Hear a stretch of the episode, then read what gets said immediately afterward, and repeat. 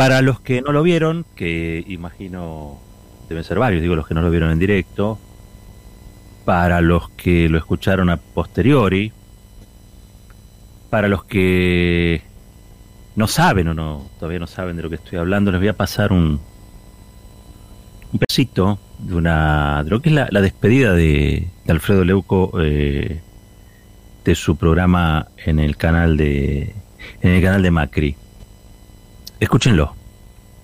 Usted lo espero mañana a las 9 de la noche para tratar de fortalecer la nación con más libertad, con más igualdad, con más legalidad, sin kirchneristas, sin chavistas y sin corruptos. Hasta mañana.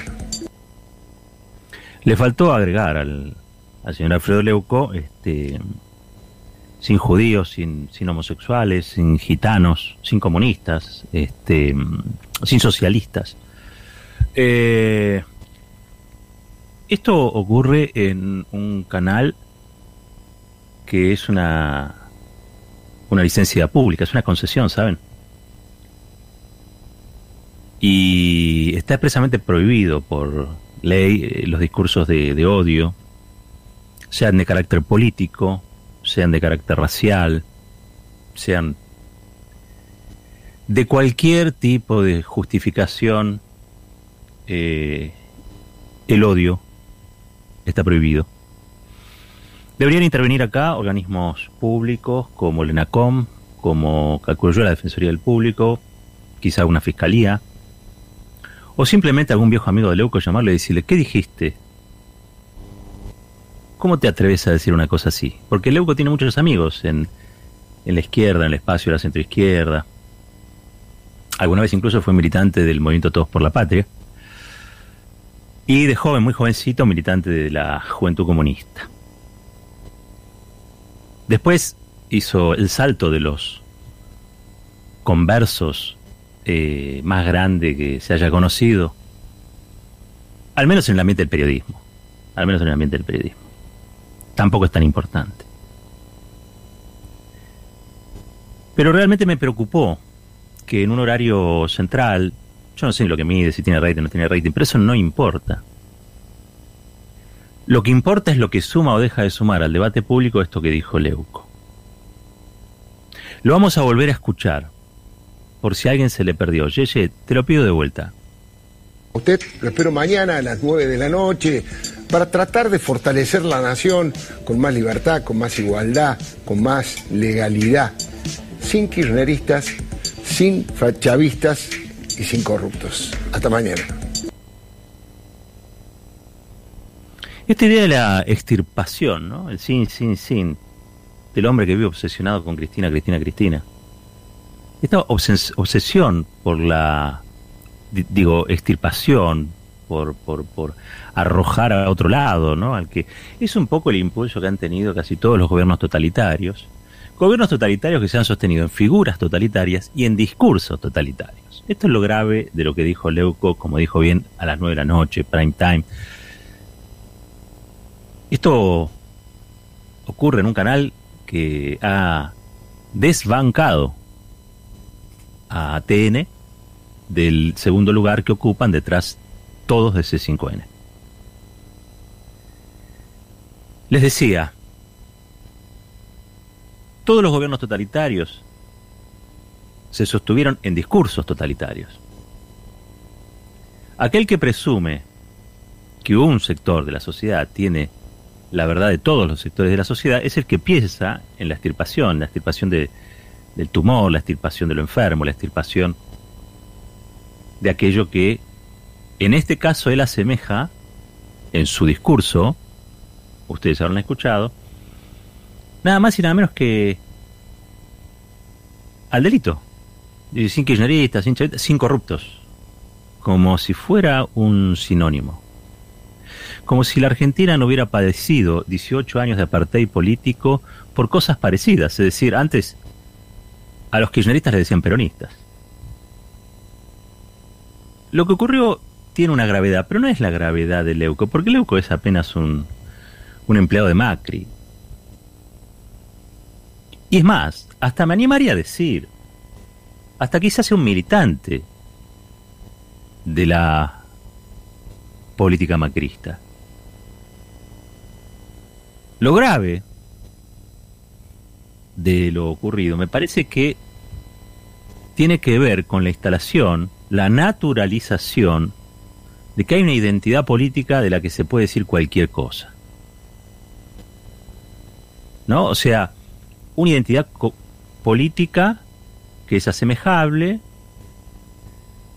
producto de estas operaciones de sentido o de discurso, a cualquier tipo de delito.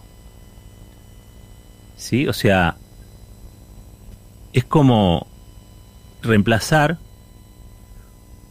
un símbolo, la, vamos a decir la corrupción, por una identidad, eh, el kirchnerismo.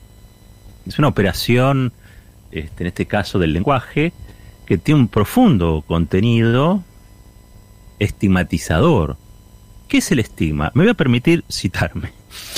Sepan disculpar ustedes, pero eh, en mi libro Lo mejor del amor, ¿por qué funciona el kirchnerismo?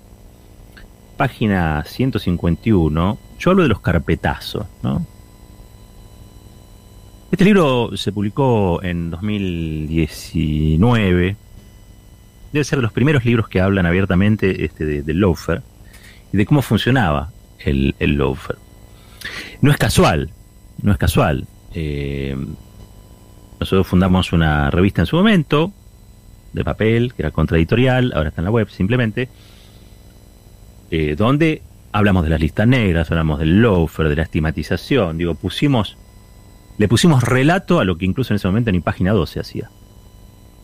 Porque página 12 no hablaba del loafer. Y recordemos que en ese momento, hasta incluso rajaron a Berbisky. Este, que se tuvo que ir a hacer el cohete a la luna, que era el famoso cohete a la luna, donde Mauricio Macri quería meter a los que él considera los enemigos de la patria que, que, imagino yo que tenía el 80% de las butacas definidas o este eh, ya, ya con nombres puestos para emblemáticos kirchneristas o emblemáticas kirchneristas, ¿no? No importa después lo que pasó con que digo, la verdad es que yo eso siempre lo he lo he dicho. Yo creo que Berbisky fue una, una víctima del loafer, ¿eh? Y y él toma, él, él toma ese despido de Macri, lo transforma en eso, en el cohete a la luna, eso que era una acusación gravísima de un presidente de la nación, este, y bueno, lo convierte en una plataforma, en una publicación. ¿Sí? Ahora, eso que dijo Macri es lo que está diciendo Leuco bestialmente, quizá porque no le sale de otra manera, pero es lo mismo. Es considerar que la solución a los problemas de la Argentina se da si extirpás, si exiliás, desterrás o metes preso a un conjunto de personas que vienen a ser los cabezas de turco, ¿no? Son los responsables de todos los males. Esa es la operación continua ya hace mucho tiempo y que ha producido un efecto, que es la naturalización. Hoy Leuco, Leuco puede decir esto y quizá el ENACOM, la Defensoría del Público, el fiscal que está escuchando, no haga nada. Porque es Leuco. Pero el problema no es Leuco me canso de decir que el problema no son los periodistas o las periodistas, que son empleados más o menos jerarquizados, más mejor pagados o peor pagados, recontra precarizados o que andan auto de lujo como más de uno de los que yo conozco. No, no pasa por ahí. Son empresas, son concesiones, tienen accionistas. Esto es un negocio, es, es la comunicación mercantilizada. Y allí el Estado tiene que actuar porque si no actúa el Estado, convalida. Y si el Estado convalida estas cosas, entonces aquellos que tenemos identidades que el señor Leuco no aprueba, o mejor dicho, el señor Macri no aprueba, estamos siempre en peligro. Y yo no quiero vivir en una democracia donde yo esté en peligro. Porque yo no hago nada malo, ¿eh? Nada reprochable en los términos en que se reprochan las cosas. Soy una persona de trabajo. No paro de, de hacerlo. No paro de tratar de que otros trabajen también y que otros consigan trabajo tengo 30 años de trayectoria y ahora quizá un energúmeno me pone en la platea o en el estante donde van aquellos que son los execrables, los repudiables, los desterrables, los kirchneristas. Pero es estamos locos. Yo no quiero una democracia así, ¿eh? Y con esto no estoy diciendo que Leuco tal cosa o Leuco tal otra. No me importa Alfredo Leuco. No quiero este tipo de discursos de odio en licencias que son públicas, que son públicas, porque si no el Estado está convalidando la persecución y la estigmatización. Le dije que me iba a citar, era una generosidad conmigo, nada más. Carpetazos, página 151 de Lo mejor del amor, ¿por qué funciona el kirchnerismo? Dice, en la antigua Grecia se llamaba estigma a la marca o tatuaje en el cuerpo que identificaba a su portador como responsable de algún crimen. La estigmatización en el plano político es la atribución de un conjunto de características perniciosas o directamente delictivas a un grupo partidario específico que, como consecuencia de esta descalificación, es excluido de los debates públicos y aun cuando logre acceder a ellos, estará condenado a hacerlo siempre en condiciones desventajosas. Es lo que le hacen a, a Brancatelli eh, en, esa, en ese programa Intratables. Es lo mismo. Obvio, es trabajo para Brancatelli, yo no estoy diciendo nada, pero la verdad es que lo que le hicieron a Brancatelli durante todos esos años era el lugar que tenía que ocupar el kirchnerismo. Cinco contra uno. Y encima, después al pibe se, no sé, digo, pero me, imagino que este eh, habrá tenido que convivir con ese estereotipo. Yo no, no, no, no lo juzgo en eso, que haga lo que quiera. Al fin del día, gran parte de la dirigencia no lee tratados constitucionales, sigo citándome, no se interesa por los grandes temas de la filosofía contemporánea, no retoma el libro de Keynes que abandonó la noche anterior sobre la mesa de luz. Con especial atención se detienen los números que hablan de una imagen negativa o positiva, porque sus chances electorales se definen más por el bajo nivel de rechazo que pueda generar que por la adhesión que logre cosechar. Menem desistió de ir al balotage del 2003 pese a haber ganado en primera vuelta, porque la aversión que producía su figura, su imagen negativa, era matemáticamente irremontable según todos los sondeos. Cambiemos no descubrió la ley de gravedad, pero sus cuadros sí saben una cosa, que solo admiten la intimidad de sus despachos. Con sus recetas económicas impopulares, la única posibilidad cierta de constituirse en mayoría electoral era introducir y sostener en el debate público un tema que asegurase la división al infinito de sus oponentes, la corrupción, elegida como tópico preferente, era lo que mejor garantizaba ese estado de fragmentación buscada. ¿Quién quiere ser presentado como Escobar Gaviria? ¿Quién quiere ser estigmatizado como miembro de la mafia rusa? ¿Qué dirigente es capaz de soportar ser acusado de coimero desde la tapa del diario que recibe todos los domingos debajo de su puerta o la de su vecino? Algunos por la aflicción moral de ser señalados injustamente, otros por simple cálculo electoral, Cualquiera sea la motivación, es improbable que alguien acepte ingresar voluntariamente en el Guantánamo de la sospecha planteada por Juntos por el Cambio. Por eso, el loafer es una emboscada letal para la democracia.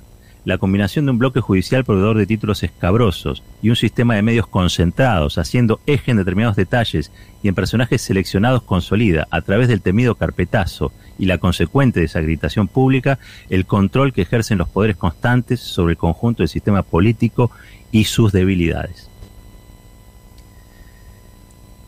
Hasta el Papa Francisco expresó su preocupación por una nueva forma de intervención exógena en los escenarios políticos de los países a través del uso indebido de procedimientos legales y tipificaciones judiciales conocidos como lawfare. Lo dijo en el cierre de la primera cumbre panamericana de jueces y jueces sobre derechos sociales y doctrina franciscana realizado en Roma.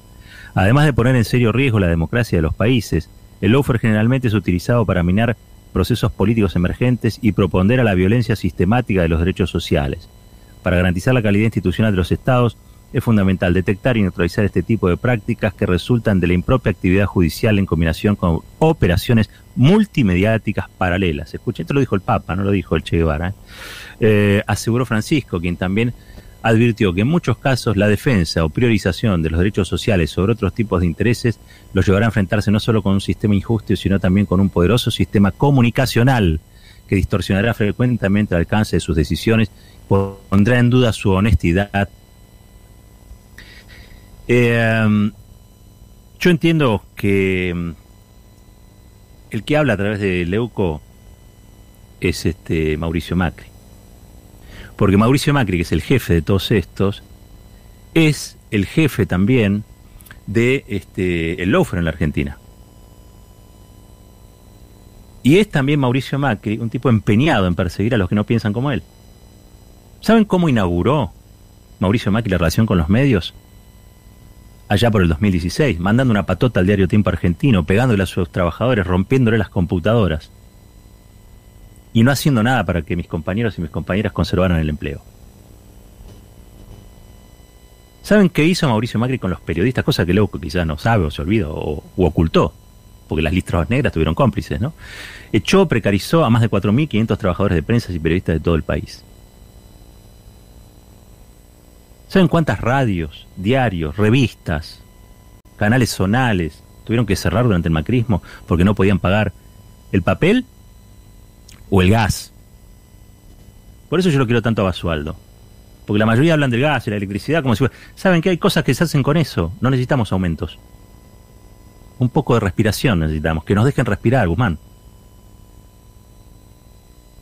Cierro el paréntesis. La relación de Mauricio Macri con los oponentes, con aquellos que tienen, con sus adversarios ideológicos, no es una relación de conversación. Es una relación de opresión. Es una pulsión a eliminar al que piensa distinto. Eso es lo que verbalizó Leuco. Me escriben recién, me dijo, ¿qué dijo Leuco? ¿Qué dijo Leuco? Yeye, si lo tenemos por ahí, te lo pido por tercera vez. Dale, vamos con eso. Usted lo espero mañana a las 9 de la noche para tratar de fortalecer la nación con más libertad, con más igualdad, con más legalidad, sin kirchneristas, sin chavistas y sin corruptos. Hasta mañana. Eso se dijo, insisto, Prime Time, canal de noticias manejado por un grupo editorial como La Nación, aunque dicen que es de Mauricio Macri. El canal que superó en audiencia a TN, que quedó en un tercer lugar. Lo dice un tipo con una trayectoria sinuosa, un converso, no, no tiene valor este eh, dicho así. Digamos, el emisor como tal. Podría haber sido Leuco, podría haber sido tantos otros. Hacen fila para, para ser como Leuco, incluso las nuevas generaciones. De los que hay un montón que yo no sé ni quiénes son, pero que aparecieron un día para el otro y están repitiendo las mismas barbaridades que Leuco, que venía, la verdad. Pero bueno, el que tiene el poder y tiene el dinero, tiene la capacidad de contratar lo que quiera. ¿Sí? Ahora, la licencia de ese, de ese medio es pública. No es de los Mitre, no es del señor Saguié, no es de Mañeto, no es de Leuco, no es de Macri, es pública. Entonces, a través de una licencia pública están ofendiendo una identidad política que me atrevo a decir que es la mayoritaria, salvo que la opción antiperonista o la opción antikirchnerista vaya a elecciones diciendo somos el partido antikirchnerista. Pero la verdad es el mayor componente de votos que tiene el frente de todos, es el oficialismo hoy,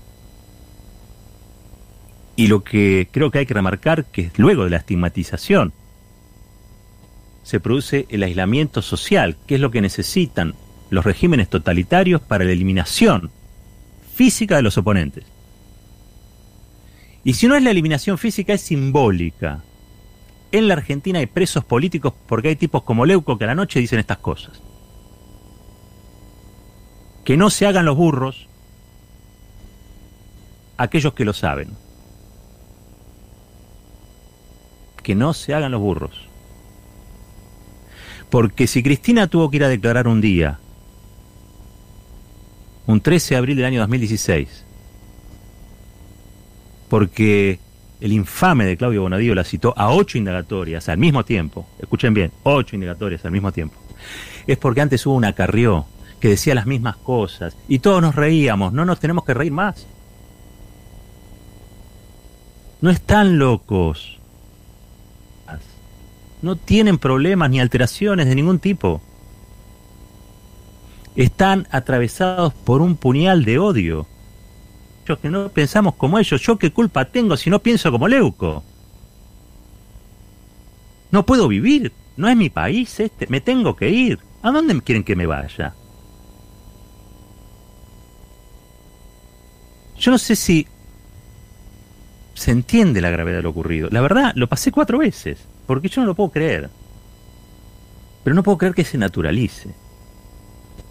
No puedo creer que esto se diga así y que nadie diga nada. Porque otro dice, bueno, pero Checopar dice cosas peores. ¿Qué me importa lo que dice Checopar?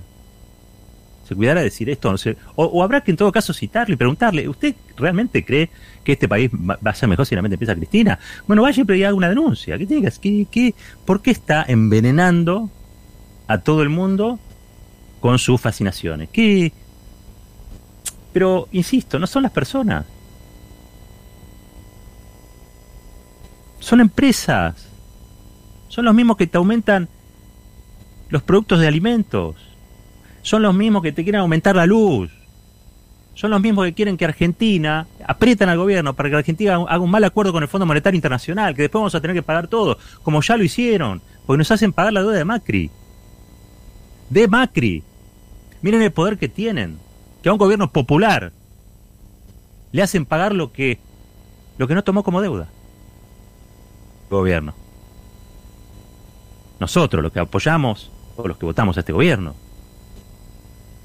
Perdón, a ver si todavía Leuco cree que soy kirchnerista. Yo creo que estamos entrando en una especie de estado de desintegración que es muy peligroso. Porque la indiferencia frente a estos asuntos es lo que construyó alguna vez quizá el régimen totalitario más criminal de la historia universal. La estigmatización. ¿Saben cómo empezó el nazismo? Lo hablamos con Daniel Rafecas acá, una vez que lo entrevistamos, hace poquito, creo que fue para el Día del Holocausto. ¿Saben cómo empezó? Persiguiendo socialistas, después comunistas, después homosexuales, y después judíos. ¿Por qué? Porque les pareció que los comunistas, los judíos y los homosexuales eran judíos, o su gran mayoría eran judíos. Nada.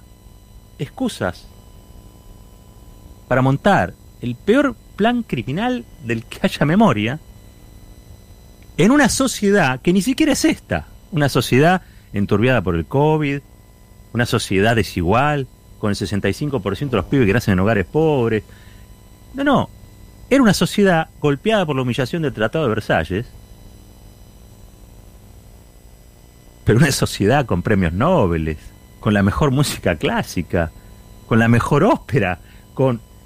Era una sociedad brillante, lúcida, inteligente. La sociedad alemana. Y miren la porquería que salió de ahí, la podredumbre que salió de ahí. Hasta el día de hoy siguen las campañas de desnazificación llegas a decir algo en un medio público o en un sistema público de medios, todos los medios son públicos, algunos son de gestión estatal, otros son de gestión privada. Y te juro que te caen por la cabeza con multas que son realmente multas impagables. Y a nadie se le ocurre hablar en ese caso de la libertad de expresión, porque hay libertad de expresión para las ideas, en tanto y en cuanto no sean las ideas del odio, en tanto y en cuanto no sea el racismo, en tanto y en cuanto no sea la persecución política, en tanto y en cuanto no habilite a la confección de listas negras, porque eso empobrece a la sociedad, la embrutece, la convierte en víctima de un totalitarismo de que nosotros también sabemos, porque tenemos secuelas, el terror del terrorismo de Estado, ¿qué fue? ¿Qué es? Y estos impresentables, porque no tienen otra calificación, fascista dirá alguno, pero ¿saben qué? Se han vaciado tantas las palabras, tanto las palabras. Hay cosas que dicen ya tan poco. Ustedes verán que cada vez son hay más insultos, más malas palabras en los medios, porque lo que hoy ha ganado las cosas es la emoción. Y como la palabra es un vehículo de inteligencia, es un vehículo de pensamiento, de reflexión, cada vez se usan menos palabras y cada vez se usan más malas palabras para enfatizar algo. No se usan adjetivos, no se usan metáforas, no, se usan alegorías, se usan puteadas. Es una cosa de locos, pero estamos en ese barco. Pero esto que hizo Leuco no es eso, ¿eh? no es la libertad de putear. Es la libertad de ofender, es la libertad de estigmatizar, es la libertad de estigmatizar para lograr persecución y para que finalmente se llegue a algún tipo de destierro, físico, material o simbólico, de aquellos que son oponentes a Mauricio Macri. Porque Mauricio Macri se tragó el bigote de Freddie, de siempre lo digo, pero llegó a presidente. Y es el más vivo de toda la derecha. Así como lo ven, balbuceante, amante de la reposera, un vago, todo lo que quieran, pero es el más vivo de todos. Es más vivo que Roca, es más vivo que este Mañeto, es más, es más vivo que todo, es más ambicioso incluso que ellos. Y se animó a meterse en lugares donde los otros no. Y por eso lo respetan. Por eso lo respetan. Roca le tuvo que ir a pedir por favor a la Quinta de Olivos a Macri que no lo metiera preso. Roca, Pablo Roca, el tipo más rico de la Argentina. Así que no nos confundamos. Eso que se está gestando ahí, eso que se está gestando como un discurso prácticamente ya habilitado, que después repiten todos y todas sin siquiera pensar, es lo más peligroso que nos está pasando. Habrá que prepararse, habrá que prepararse para luchar en el terreno que sea, con estos asesinos del lenguaje y con estos tipos que son la conspiración latente, permanente contra el sistema democrático. Porque yo tengo el derecho, me lo gané por nacer acá, de ser kirchnerista, de ser radical, de no ser nada, de ser paracaidista o come chingón, no me importa. No le voy a pedir permiso a Mauricio Macri para vivir en la Argentina. Si hay que luchar, vamos a luchar. Esto es Fuerte y al Medio.